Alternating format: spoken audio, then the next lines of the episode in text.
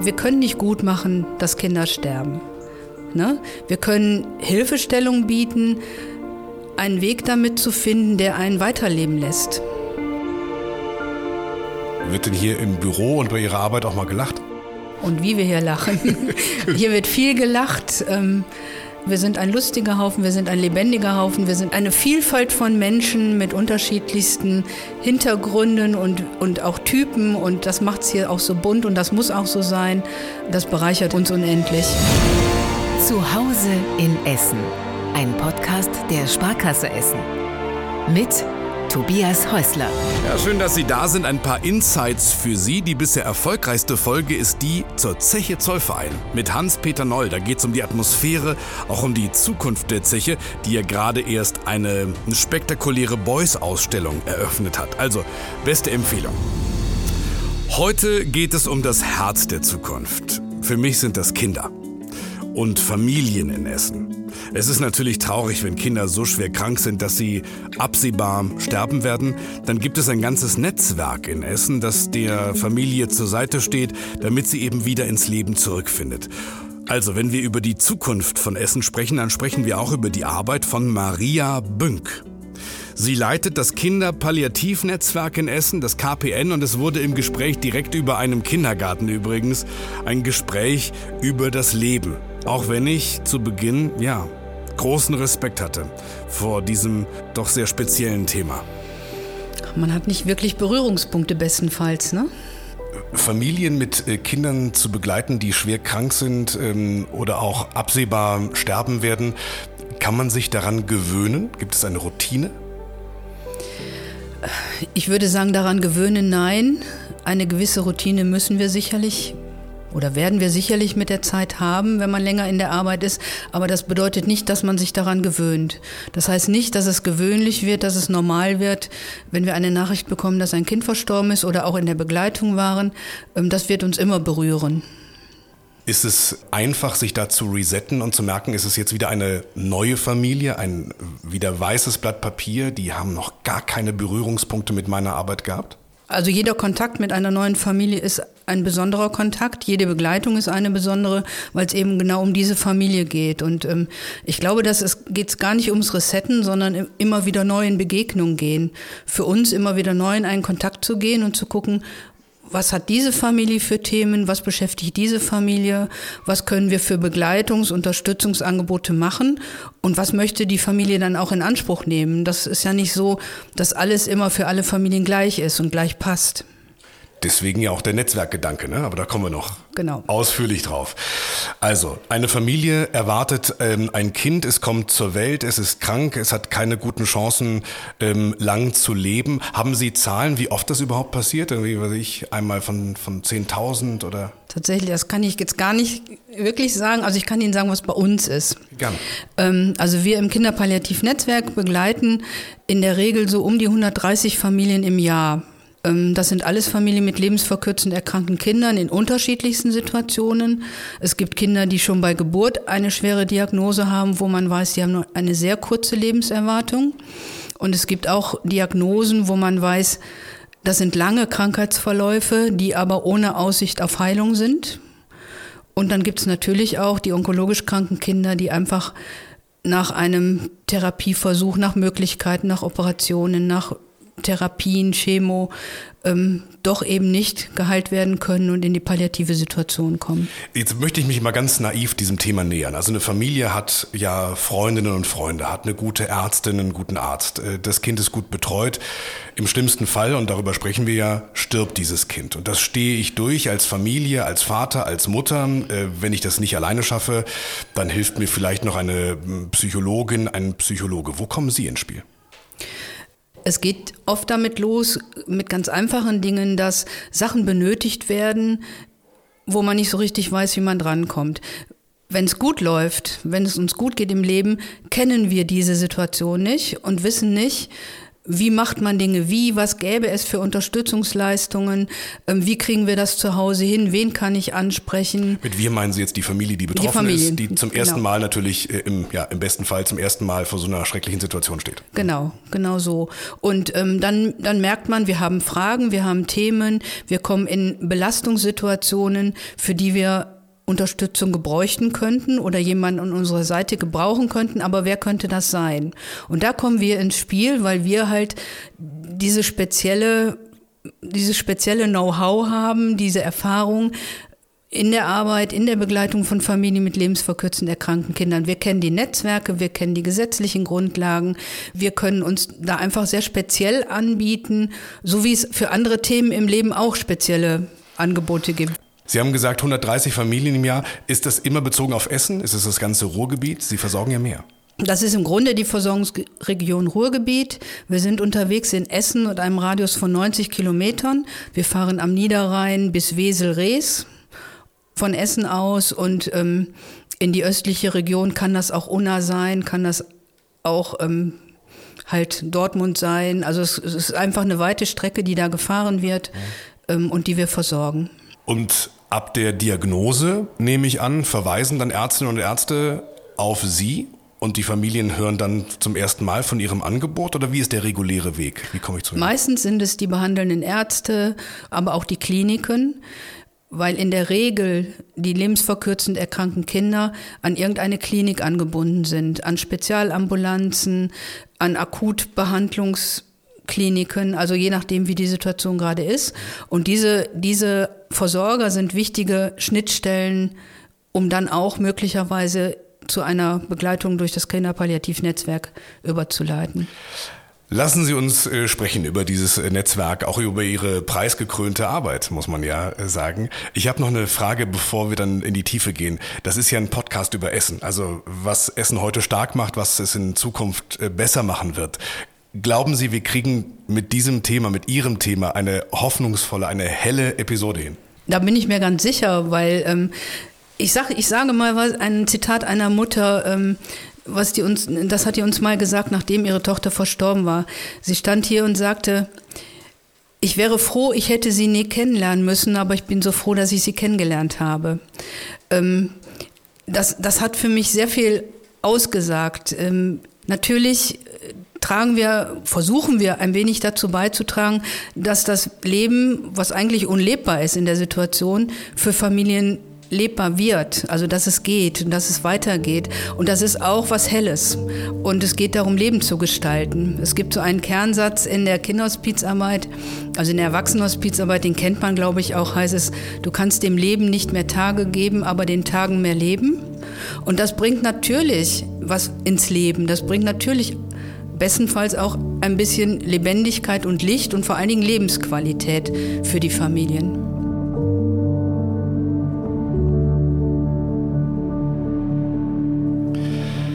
Das Kinderpalliativnetzwerk Essen. Ähm, Sie sind eine katholische Einrichtung. Vielleicht erzählen Sie in Kürze etwas zur Struktur. Sie gehören zur Caritas? Wir gehören jetzt zur CSE GGMBH.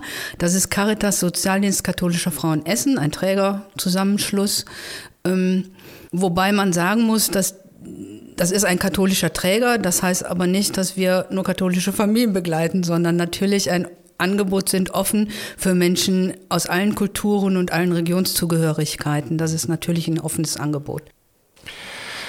Gehen wir so einen Fall, mal so einen Case durch. Diagnose erstmal. Was kann das sein? Die Diagnosen sind ganz vielfältig. Das, was uns, glaube ich, allen als allererstes einfällt, sind die onkologischen Erkrankungen. Krebs. Krebserkrankungen. Das ist ungefähr ein Drittel der Diagnosen, also ungefähr ein Drittel der Kinder, die wir begleiten, haben Krebs. Ähm, dann gibt es ähm, die Gruppe der Kinder mit sehr seltenen Erkrankungen, mit sehr seltenen Diagnosen, die wir zum Glück erstmal nicht kennen, wenn wir noch nie damit befasst sind.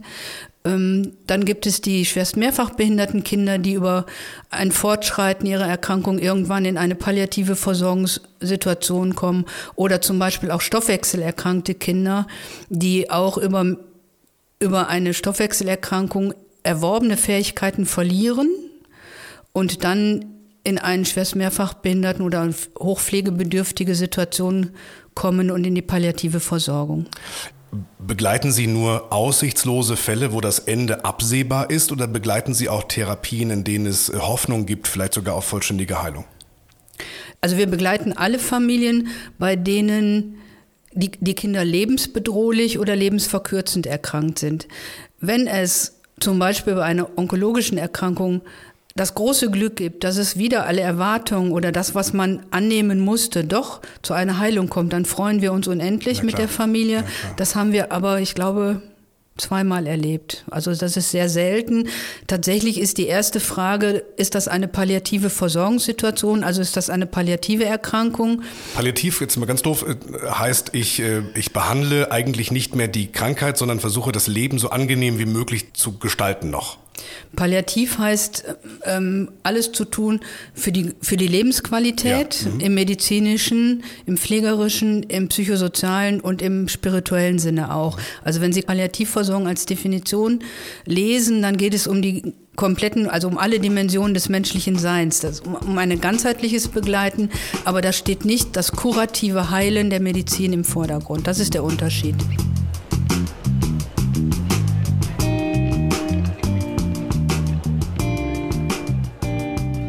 Wir haben ja, das haben Sie gerade schon angesprochen, ja alle ein Bild äh, von der Familie im Kopf. Und wir, wir gründen ja auch alle so eine Familie mit einer Idealvorstellung, wie wir uns das mal vorstellen. Und so eine Diagnose scheint ja dann alles zerstören zu können. Wie sehen die ersten Stunden und Tage aus nach so einer Diagnose?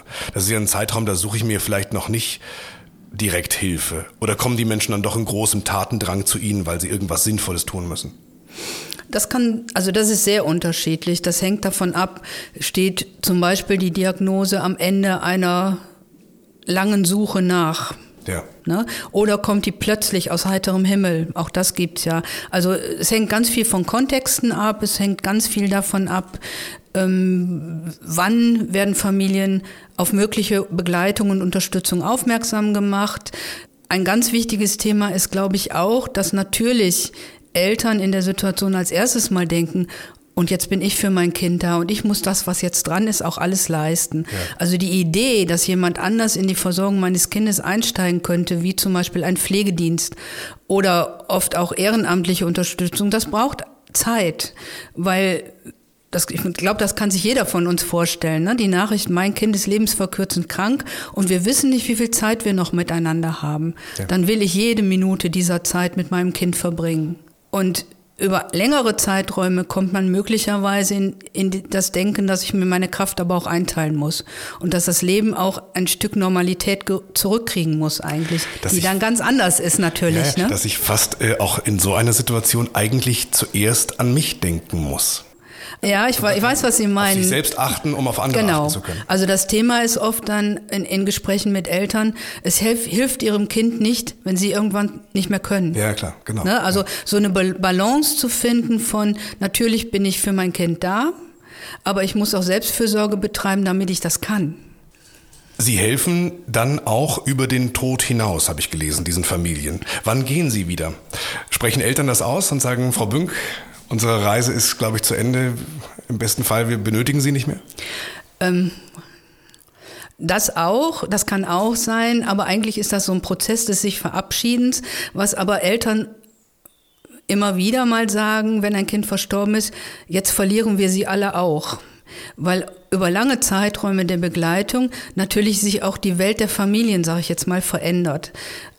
Das Leben dreht sich ja mehr um die neue Lebenssituation mit dem kranken Kind, um die Bedürfnisse und die Erfordernisse in der Versorgung des kranken Kindes, um das Leben mit dem kranken Kind. Darum dreht sich Familie ja auch.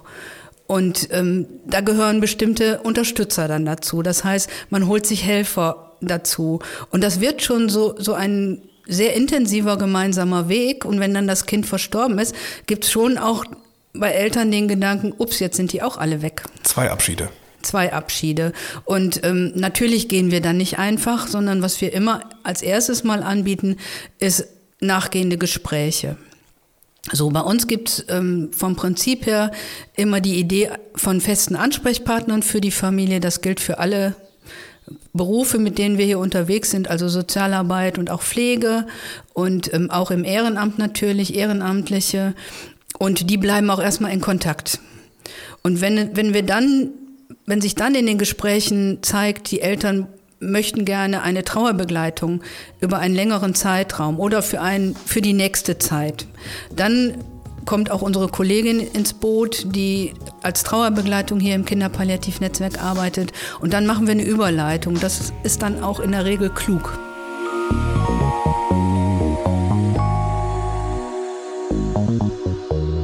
Traumberufe von Kindern sind ja was ich, Tierarzt, Hubschrauber, Pilotin, äh, Bauarbeiter. Ja. Kaum jemand startet ja mit dem Wunsch, sich um Familien kümmern zu wollen, ähm, die sich von einem Kind verabschieden müssen. Also ergründen wir mal Ihren Weg, Frau Pünk. Meinen. Ihren Weg, ja. Ihren Weg. Sozialpädagogin ja. sind Sie von Hause aus. Wie ging es dann weiter? Also ich bin gestartet in der in einem Förderkindergarten, Sonderförderkindergarten. Das heißt, ich habe immer schon zwei Schwerpunkte in meiner Berufstätigkeit gehabt. Das waren einmal, ich sage mal, Kinder mit Handicaps, mit Handicaps in ihrer Entwicklung, mit Handicaps aufgrund von Behinderungen ähm, oder aufgrund von Lebensgeschichten. Also Förderkindergarten war das erste. Ich bin dann in, irgendwann in die Beratung gegangen, ähm, habe im Adoptions- und Pflegekinderdienst gearbeitet und bin dann gewechselt in diese Arbeit, als ich gehört habe, im Verband tut sich was in diese Richtung. So und einfach loslegen, weil ich gut mit Menschen oder mit Kindern äh, kann, das geht ja nicht. Äh, was ist Palliativ Care Weiterbildung? Die ist verpflichtend bei Ihnen, ne? Genau, ja, diese Palliativ Care Weiterbildung ist verpflichtend aus gutem Grunde. Das ist eine multiprofessionelle Weiterbildung, in dem pflegende Ärzte, Ärztinnen und Sozialarbeiter, Sozialarbeiterinnen oder die Menschen aus den psychosozialen Berufen zusammen diese Weiterbildung machen ähm, weil es ganz viel um Multiprofessionalität geht in der Palliativversorgung. Und dann gibt es eben die Schwerpunkte in der Weiterbildung. Was sind das für Themen, die da wichtig sind, mit denen man sich auseinandersetzen muss? Da geht es auch natürlich um persönliche Auseinandersetzungen, eigene Trauer, eigenes Trauererleben, aber e-, eben auch um das medizinische Know-how, was ist pflegerisch in der Palliativpflege wichtig. Klar. Sie ziehen ja vielleicht auch wirklich auch Menschen an, die, die wiederum ihre Trauerarbeit mit so etwas vielleicht aufarbeiten wollen. Das kann ja auch nicht immer gesund sein. Das heißt, man sollte zumindest sich dessen bewusst sein, warum man, was die Motivation ist.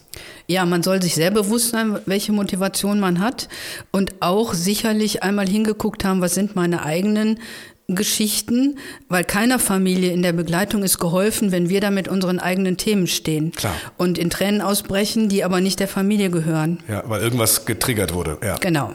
Also das, das sollte nicht sein. Wie in jeder, ähm, wie in jedem Psychologiestudium Ganz beispielsweise genau. ja dann oder Psychiatern auch. Mhm. Das, das ist einfach auch Handwerkszeug ein Stück natürlich, aber ein besonderes Thema, so, so wie man sich in anderen Themen auch besonders damit befassen muss. Es schön ist, dass Sie jetzt die verschiedenen Berufsgruppen mal aufgezählt haben, die ja alle dann auch Teil des Netzwerks sind. Sie sagen, die arbeiten gemeinsam auch in dieser gemeinsamen Weiterbildung, um in einem speziellen, in ihrem Bereich universell sich weiterzubilden, aber sie brauchen diese einzelnen Experten auf ihrem Gebiet weiterhin. Es gibt nicht den universellen Begleiter, den sie sozusagen ausbilden und eigentlich nur benötigen. Nein, den gibt's nicht und das ist auch gut so.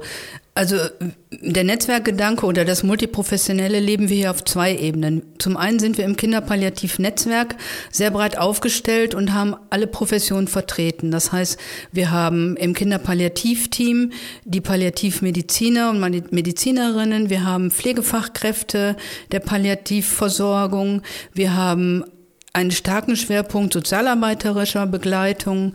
Ähm, und das ist sehr, sehr wichtig in dieser Zusammenarbeit. Also ich sage immer ein bisschen, wenn jeder das macht, was er kann, und darauf vertraut, dass der andere das macht, was er kann, dann wird es eine gute, vernetzte Hilfe aus einer Hand, wenn wir auch noch miteinander sprechen. Ja, klar. Das eine ist, dass wir hier im Kinderpalliativnetzwerk multiprofessionell zusammenarbeiten und das auch so leben, dass zum Beispiel ich sagen kann, das ist ein pflegerisches Thema, ich hole die Kollegin dazu und die Kollegen sagen können, da gibt es so viele Themen, jetzt seid ihr gefragt. Und so muss das funktionieren. Und wir sind aber auch nur ein kleiner Baustein. Die palliative Unterstützung zu Hause oder die Unterstützung in der Palliativversorgung zu Hause kann nur funktionieren, wenn auch Partner wie ambulante Pflegedienste mit dabei sind, die behandelnden Ärzte aus der Allgemeinversorgung mit im Boot sind, das heißt die niedergelassenen Kinderärzte, ähm, die Ehrenamtlichen, all das, was sonst noch so da ist, das kann nur für die Familie funktionieren, wenn es am Ende alle zusammen machen und es muss am besten auch noch ein bisschen gebündelt sein. Weil, wenn man sich das vorstellt, in der Regel haben die Familien so zwei Handvoll Menschen um sie rum, die sie in irgendeiner Form aufgrund der Erkrankung des Kindes kennen und die ihnen Unterstützung anbieten oder die sie auch brauchen. Wenn das unvernetzt, unverknüpft passiert, wird das furchtbar anstrengend für die Familien. Dann gibt es vielleicht auch viele Ratschläge, die in unterschiedliche Richtungen gehen. Und das ist der Zauber der Vernetzung, dass man sich an einen Tisch setzt und überlegt, worum geht's hier eigentlich? Was ist das Thema der Familie oder was wünscht die Familie von uns? Und was können wir davon wie so gut wie möglich anbieten und leisten? Gibt es nicht auch Menschen um Sie herum, die sagen, das, was Sie jetzt hier machen, das könnte ich nicht? Das gibt's natürlich, aber ja. ich kann andere Sachen nicht. Gesagt, Was können Sie denn nicht? Ich kann nicht beim Zahnarzt, könnte ich zum Beispiel überhaupt nicht arbeiten. Das ginge gar nicht. In einem ersten Reflex dachte ich bei unserem Thema an kranke Kinder, klar, und an trauernde Eltern. Ich habe da, glaube ich, eine riesige Gruppe übersehen, über die ich gern sprechen möchte. Sie ahnen es?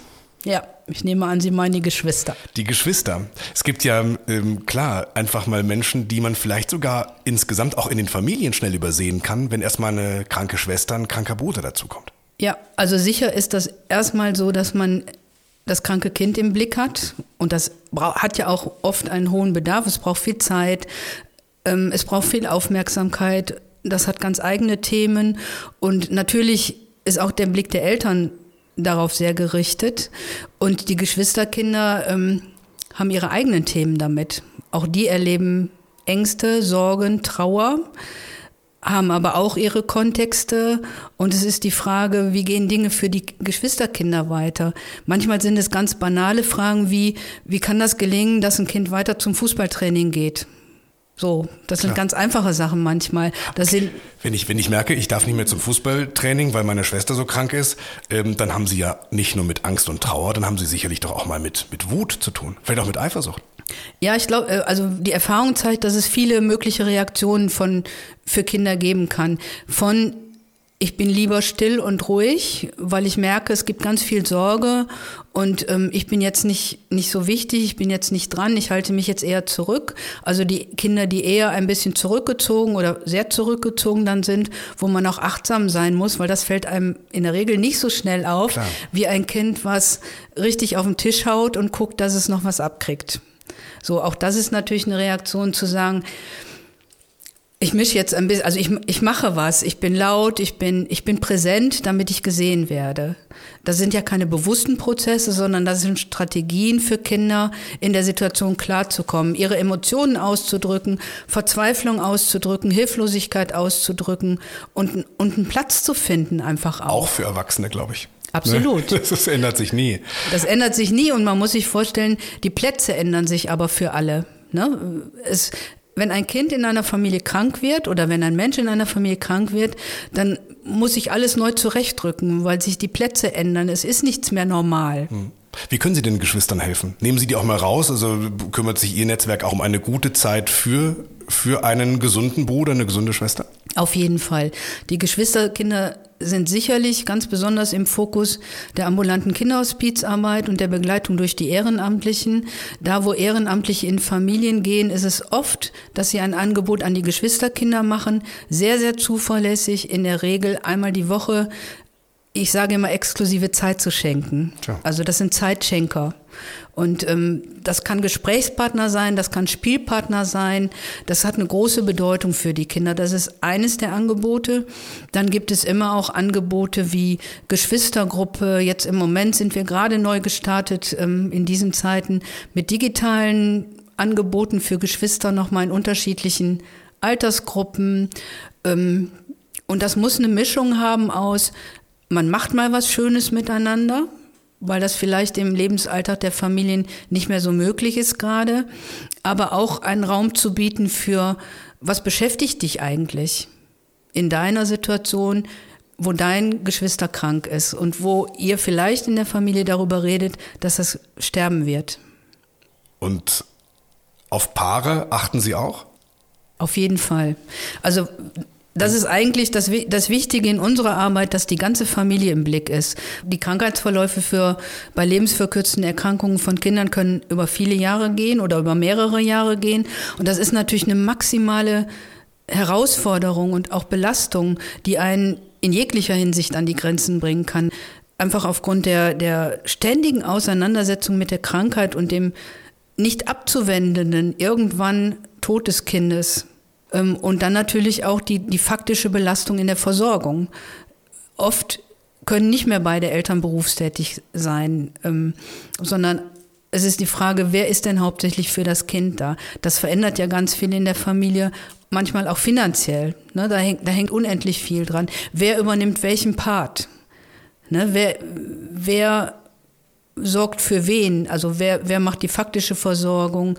Ähm, wie ist das Geschwisterkind im Blick? Und wie bleiben die überhaupt noch Paar, wenn die eigentlich gar nicht mehr zusammen weggehen können? Ja, also wie bleibt man noch Paar? Ja. Also was ich sagen kann, ist, dass Familien und Eltern unglaubliche Ressourcen entwickeln, von denen sie selber sagen, hätte mir das vorher einer erzählt, ich hätte gesagt, ich kann das nicht. Ähm, die Paare wachsen ja auch miteinander. Ja. Ähm, aber es sind Situationen, die kann man sich vorher gar nicht vorstellen, dass man die leben kann.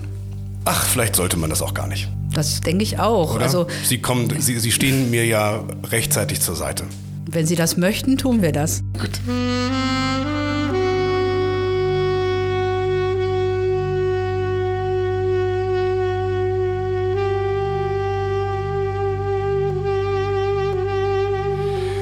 Ich habe eine bestimmte Frage noch nie jemandem gestellt. Ich kriege sie häufig selbst gestellt, ähm, äh, nämlich wie kriegst du diese schrecklichen Bilder bei uns ne? im WDR Newsroom? Wir sehen ja alles äh, netto genau so, wie es wie es die Kamerateams aus der ganzen Welt anliefern. Wie lässt du das im Sender? Und das das, das schaffe ich. Genauso wie glaube ich Kinderärztinnen, die in der Praxis arbeiten oder in der Klinik arbeiten, auch auch die Dinge dann, wenn sie den Kittel ausziehen, in der Klinik lassen. Aber Sie sind ja noch viel näher dran. Sie sind ja bei den Menschen zu Hause. Wie können Sie da diese Trennscheibe ziehen? Oder geht das gar nicht? Keine keine einfache Frage beziehungsweise keine einfache ähm, Antwort. So, wenn ich jetzt ganz fachlich antworten würde, würde ich sagen, dafür sind wir, das ist, fordert unsere Professionalität, Profis, da müssen wir mit umgehen können. Ja. Aber so einfach ist das natürlich nicht. Natürlich ähm, können wir das nicht immer alles abschütteln und das wäre auch schlimm, wenn wir es könnten. Ähm, ich glaube, das hat viele Ebenen und die erste und alltagswichtigste Ebene ist, dass wir ein Team sind und dass wir uns im Team gegenseitig ähm, tragen und ganz viel füreinander auch im Team sorgen. Es ist unablässlich und das merken wir gerade in diesen Corona-Zeiten, dass wir die Möglichkeit haben, uns austauschen mit dem, was wir hören, was wir erleben, was wir sehen. Ähm, und auch Dinge besprechen können. Und dann kann das schlicht sein, dass man in die Dienststelle zurückkommt und sagt, kannst du mal eben hören, hast du Zeit? Und man sich mit dem Kaffee hinsetzt und sich erstmal austauscht. Das ist die Psychohygiene, die wir, glaube ich, alle dringend brauchen und auf die wir auch nicht verzichten können, dass ein funktionierendes Team da ist, was diese Arbeit gemeinsam leistet. Okay, dann haben Sie sich sozusagen selbst gereinigt. Wo kriegen Sie dann die äh, Energie wieder her, die Sie ja zusätzlich brauchen für den nächsten Fall, den, die, die nächste Familie, den nächsten Besuch? Also wo, wo laden Sie, wo kriegen Sie aus diesem Job was zurück? Denn Sie machen es ja sicher nicht nur fürs Geld. Nein, sicher nicht. Wenn ich so dicht dabei war, wenn ich so dicht Dinge erlebe, dann ist für mich etwas sehr Wichtiges, dass ich sagen kann, wir haben Familien so begleitet. Wir waren so an der Seite, dass die Familien am Ende sagen können, das war hilfreich und hilft uns auch weiterzugehen. Nicht zu stolpern über das, was man nicht getan hat. Nicht, nicht sagen zu müssen, hätte ich mal. Nicht hadern zu müssen. Ne? Wir können nicht gut machen, dass Kinder sterben. Ne? Wir können Hilfestellung bieten, einen Weg damit zu finden, der einen weiterleben lässt. Es ist, ist das Gefühl, so wie es war, war es gut. Und das Gut meint nicht gut im Sinne von eine Sache ist gut. Aber so, so wie es war, war es gut unterstützt. Also das bringt eine gewisse Zufriedenheit, ähm, Stimmigkeit, ähm, die Sinnhaftigkeit, die wir da rausziehen. Dankeschön.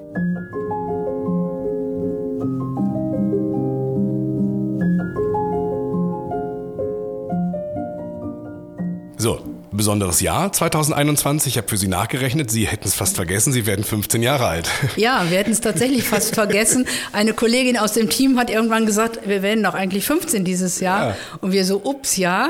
ja können Sie das feiern? Ähm, wahrscheinlich eher klein. Ähm, wir überlegen gerade noch, was wir machen wollen. Ähm, irgendwas werden wir sicherlich noch tun, aber erst dann wieder, wenn wir uns begegnen können. Ähm, haben Sie schon getan, ne? Das gab es zum Zehnjährigen, diesen Familienzirkus? Ja, wir ja. haben zum Zehnjährigen so einen klassischen Mitmachzirkus gemacht. Ähm, das war sehr aufregend. Wir wussten nicht, ob das funktioniert mit den Familien, mit den Krankenkindern, ähm, ob die überhaupt kommen könnten, eine Woche, jeden Tag. Ganze, ganze Woche lang. Das war eine ganze Woche mit einem Riesenabschluss, zwei Vorstellungen mit 300 Gästen. Das war unbeschreiblich. Wenn Sie jemanden hier im Team fragen, der dabei war, oder überhaupt jemanden, der dabei war, da kriegen alle Strahlen in den Augen. Das war ein unbeschreibliches Erlebnis von Gemeinschaft, von Integration. Ähm, es waren die Krankenkinder dabei, es waren die Geschwisterkinder dabei, es waren die Eltern dabei, die Ehrenamtlichen des ambulanten Kinderhospizes und auch wir Hauptamtlichen. Das heißt, wir haben alle miteinander eine Woche richtig gefeiert, muss man letztlich sagen. Können Sie sich noch an einzelne Begegnungen, äh, Momente erinnern? Ja, absolut. Ähm, also es gibt so zwei, für mich zwei so ganz einschneidende oder ganz besondere Erlebnisse. Das erste war so, dass wir das erste Mal in noch relativ kleinem Kreis in der Manege saßen und so ein bisschen ausprobieren sollten. Tücherjonglage und eine Mutter, deren Kind gerade vor wenigen Tagen erst verstorben war, stand auf mit der Ehrenamtlichen, die in der Familie aktiv gewesen war oder aktiv war. Und die beiden standen lachend in der Manege und jonglierten Tücher. Und ähm, ich habe gedacht, dafür hat sich schon gelohnt. Und ähm, ein zweite oder eigentlich noch zwei Sachen. Ähm, eine Situation, dass zwei Geschwisterbrüder in der Zauberergruppe waren und auch mit Tüchern gezaubert haben. Und die schwerstkranke äh, Schwester war mit in der Manege und die haben ihr Tücher aus dem Ohr gezaubert. Das war Gänsehautmoment überhaupt. Und auch eine äh, Aussage einer Mutter geht mir da immer sehr durchs Herz, ähm, die gesagt hat, ich bin so froh, dass ich hier so eine tolle, exklusive Zeit mit meiner gesunden Tochter verbringen kann. Die haben wir sonst nicht. Weil das ist auch ein Fokus, wenn wir auf die Geschwister schauen, Eltern zu ermöglichen, mit den Geschwistern eine exklusive Zeit zu haben. Dann wünsche ich Ihnen, dass Sie da ein schönes Modul, wenn jetzt nicht zum 15., dann halt umso größer zum 16. finden. Wir machen zum 20. So ganz heimlich träumen wir davon, zum 20. nochmal einen Zirkus zu machen. Sie können mir auch Tücher aus dem Ohr zaubern. Ich bin dabei. Sie Gut, mögen. sehr gerne. Sehr, sehr gerne. Herzlichen Dank.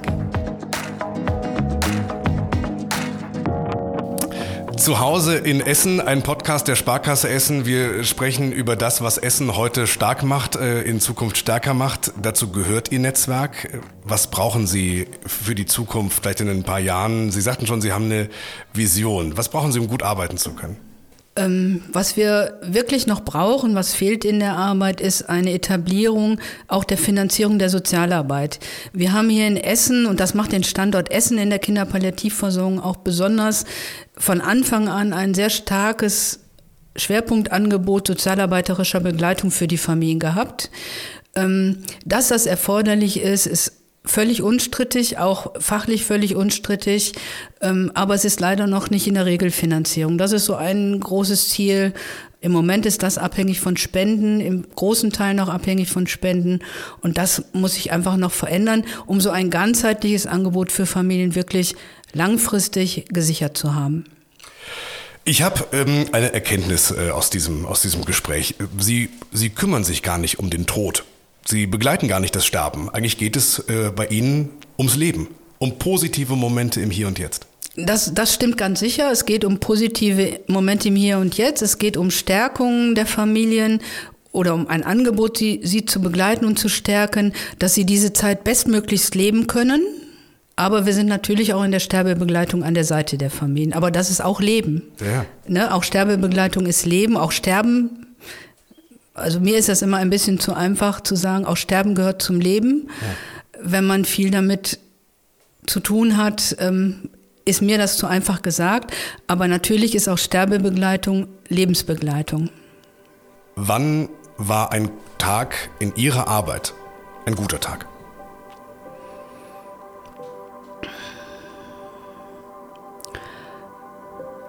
Wenn ich weiß, wofür ich das, was ich getan habe, getan habe, nämlich die Verbindung zu den Familien habe, wenn, wenn mir klar ist, das, was ich tue, davon profitieren Familien, wenn sie es wollen. Vielen Dank für Ihre Zeit. Sehr gerne, herzlichen Dank. Ja. Ein intensives Gespräch zu einem intensiven Thema. Toll, dass Sie dran geblieben sind. Wir haben lange überlegt, was wir dem KPN, dem Kinderpalliativnetzwerk, Gutes tun können. Und wir wissen das jetzt. Gehen Sie auf gutfüressen.de gut-für-essen.de. Wenn Sie dort nach KPN Kinderpalliativnetzwerk suchen, dann finden Sie sofort ein Projekt, das Sie unterstützen können mit Ihrer Spende. Und wenn Sie am Freitag spenden, an meinem Geburtstag am 14. Mai, dann verdoppelt die Sparkasse Essen ihre Spende sogar, bis das Budget von 50.000 Euro aufgebraucht ist. Die Bedingungen finden Sie dort genau beschrieben. Also, Helfen Sie Familien in einer schweren Situation. Gut-für-essen.de. Dankeschön im Namen der Sparkasse Essen. Und ich freue mich auf Sie zur nächsten Folge im Juni. Bis dahin einen sonnigen Frühlingsstart hier in unserer schönen Stadt. Das war Zuhause in Essen, ein Podcast der Sparkasse Essen.